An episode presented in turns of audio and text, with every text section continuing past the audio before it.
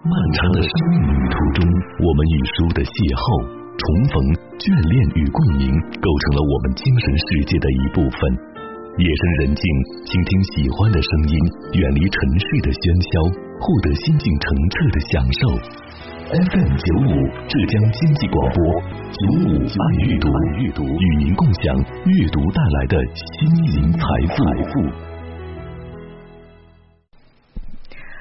晚上好，收音机旁的各位朋友，欢迎在晚间的这个时段通过 FM 九五收听由舒心带给您的九五爱阅读。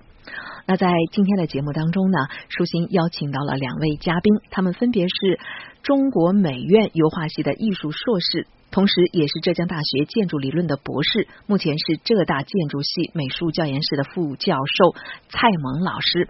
还有一位呢，是中国美院的副教授，执教二十多年的艺术史学以及观念史的博士石炯老师。他同时也是核心期刊《新美术》的责任编辑。两位老师，晚上好。晚上好。那么，谢谢书吧呢？从十月二十五号，也就是这个星期五的上午开始，将会有一场由两位老师带领的一个持续的读书会的活动啊！而且这次的读书会呢，是集中在一本书，叫做《艺术的故事》，作者是宫布里希。所以今天呢，特地邀请了两位老师来到我们的节目当中，我们可以来聊一聊。哎。在今天我们为什么要来读艺术，也来聊一聊《艺术的故事》这本书。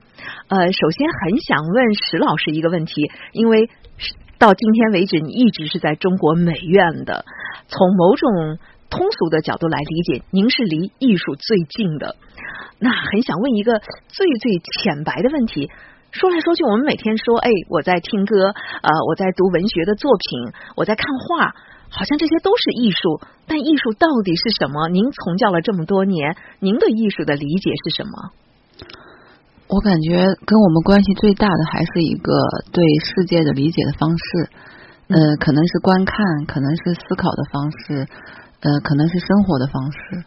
这个就是我对艺术的理解。也就是说，它给你提供一种不一样的视角，让你在一种。嗯，相对来说是比较重复的生活和工作中，能够不断有所发现吧。嗯，提供的是一个你来观看这个世界和理解这个世界的一种视角，对吗？嗯，对，提供一种视角，一种思考的方式。那这么多年，您在从事艺术的过程当中，您觉得他给自己的生活带来的，如果我们一定要说有那么一些深远的影响的话，呃，具体可以体现在哪几个方面吗？您觉得自己是从中受益的？呃，是不是受益我不知道，但是确实让我离生活变得越来越远了。嗯，就像歌德说过一句话，他说：“如果你想离。”生活很近的话，那么你就可以通过艺术来实现。那么另外一方面，你如果想离生活很远的话，也可以通过艺术来实现。那么这个呢，我想也是呃检讨一下，因为这个艺术的世界它很吸引人，那你可能会把生活当中的一些呃就是大家呃很容易捕获的乐趣，可能反而就容易疏忽掉吧。所以我说可能。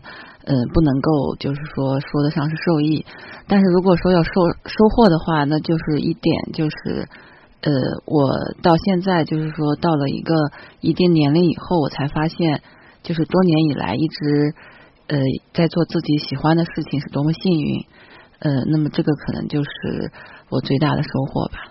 啊，做自己喜欢的事情哈，特别的受益。呃，蔡蔡萌老师啊，刚才因为我知道这个石炯老师跟您是多年的朋友了，呃，石炯老师说，呃，在从事艺术的这个方面这么多年以后，感觉是离生活远了。当然，他也讲到了歌德的那番话。作为他的朋友，你怎么看？呃，他所讲到的离生活远了这样的一个概念呢？呃。因为他一直在从事艺术史的这样的研究，也是如果是从艺术史的角度，那他应该是很专业的人士。那他认为比离一生活远了，他可能是指到就是日常的，比如说呃呃，就是一些现在的一种资讯的呃不断的翻转啊，然后生活的这种各种嗯东西，就是那种怎么说呢？资讯呢，他可能他就有一些会呃。就是有些屏蔽啦，或者是或者反应能力就弱一点啊。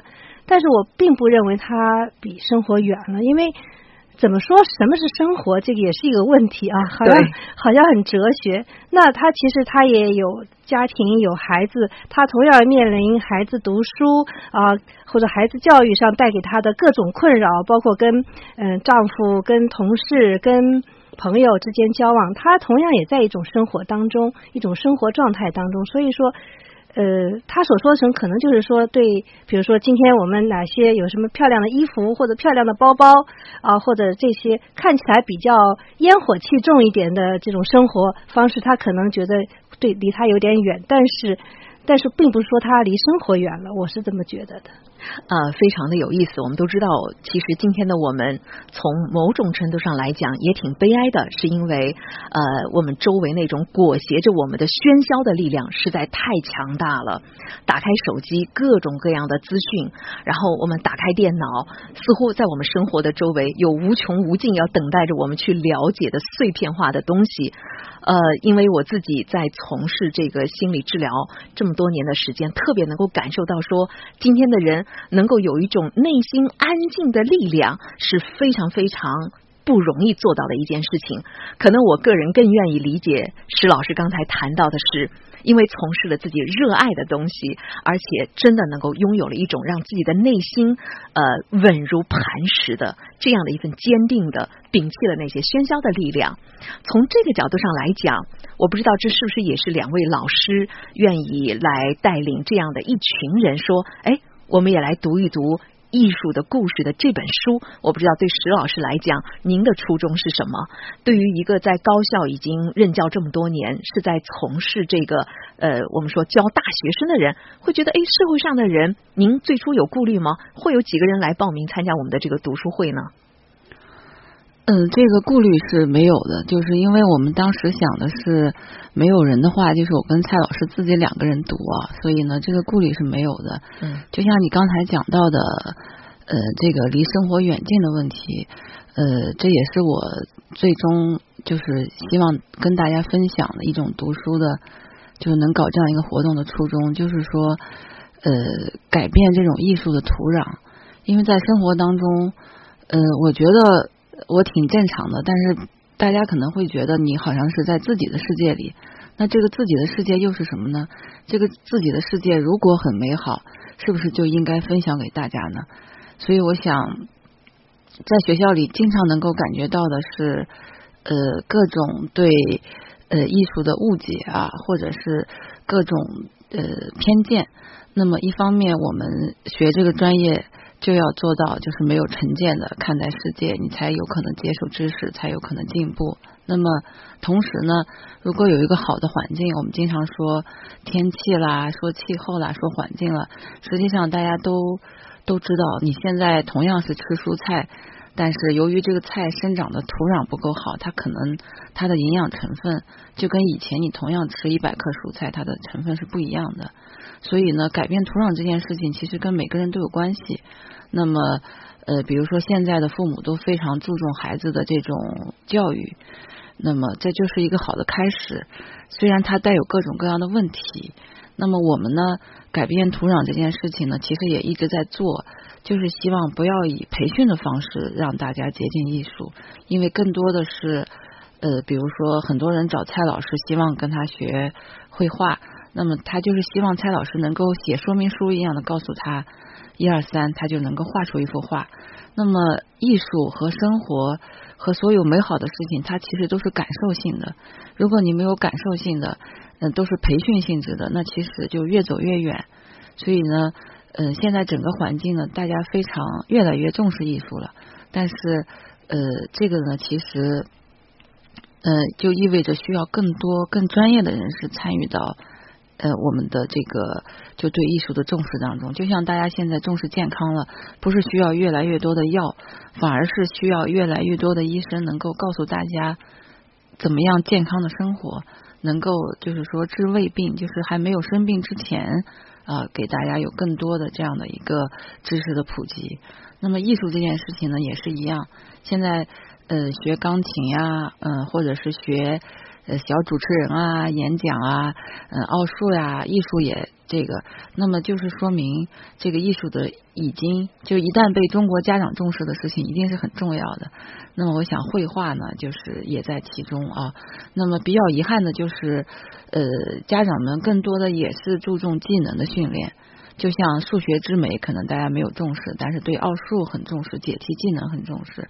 所以当蔡老师找到我说他有几个朋友也是他的学生，就是想在学习之余了解一些艺术史，然后我就觉得他这些学生很了不起，因为呃只是学两笔画画之后，如果他真的是对这个东西有感觉，他一定想知道的更多。那么艺术史呢，可以给他呃这方面的一个参照。生活的节奏快乐。凌乱的不应该是我们内心的步伐，请暂停忙碌的脚步，在喧嚣的都市里，行驶的车厢内，听书香浸染，心香氤氲。您现在正在收听的是 FM 九五浙江经济广播九五爱阅读。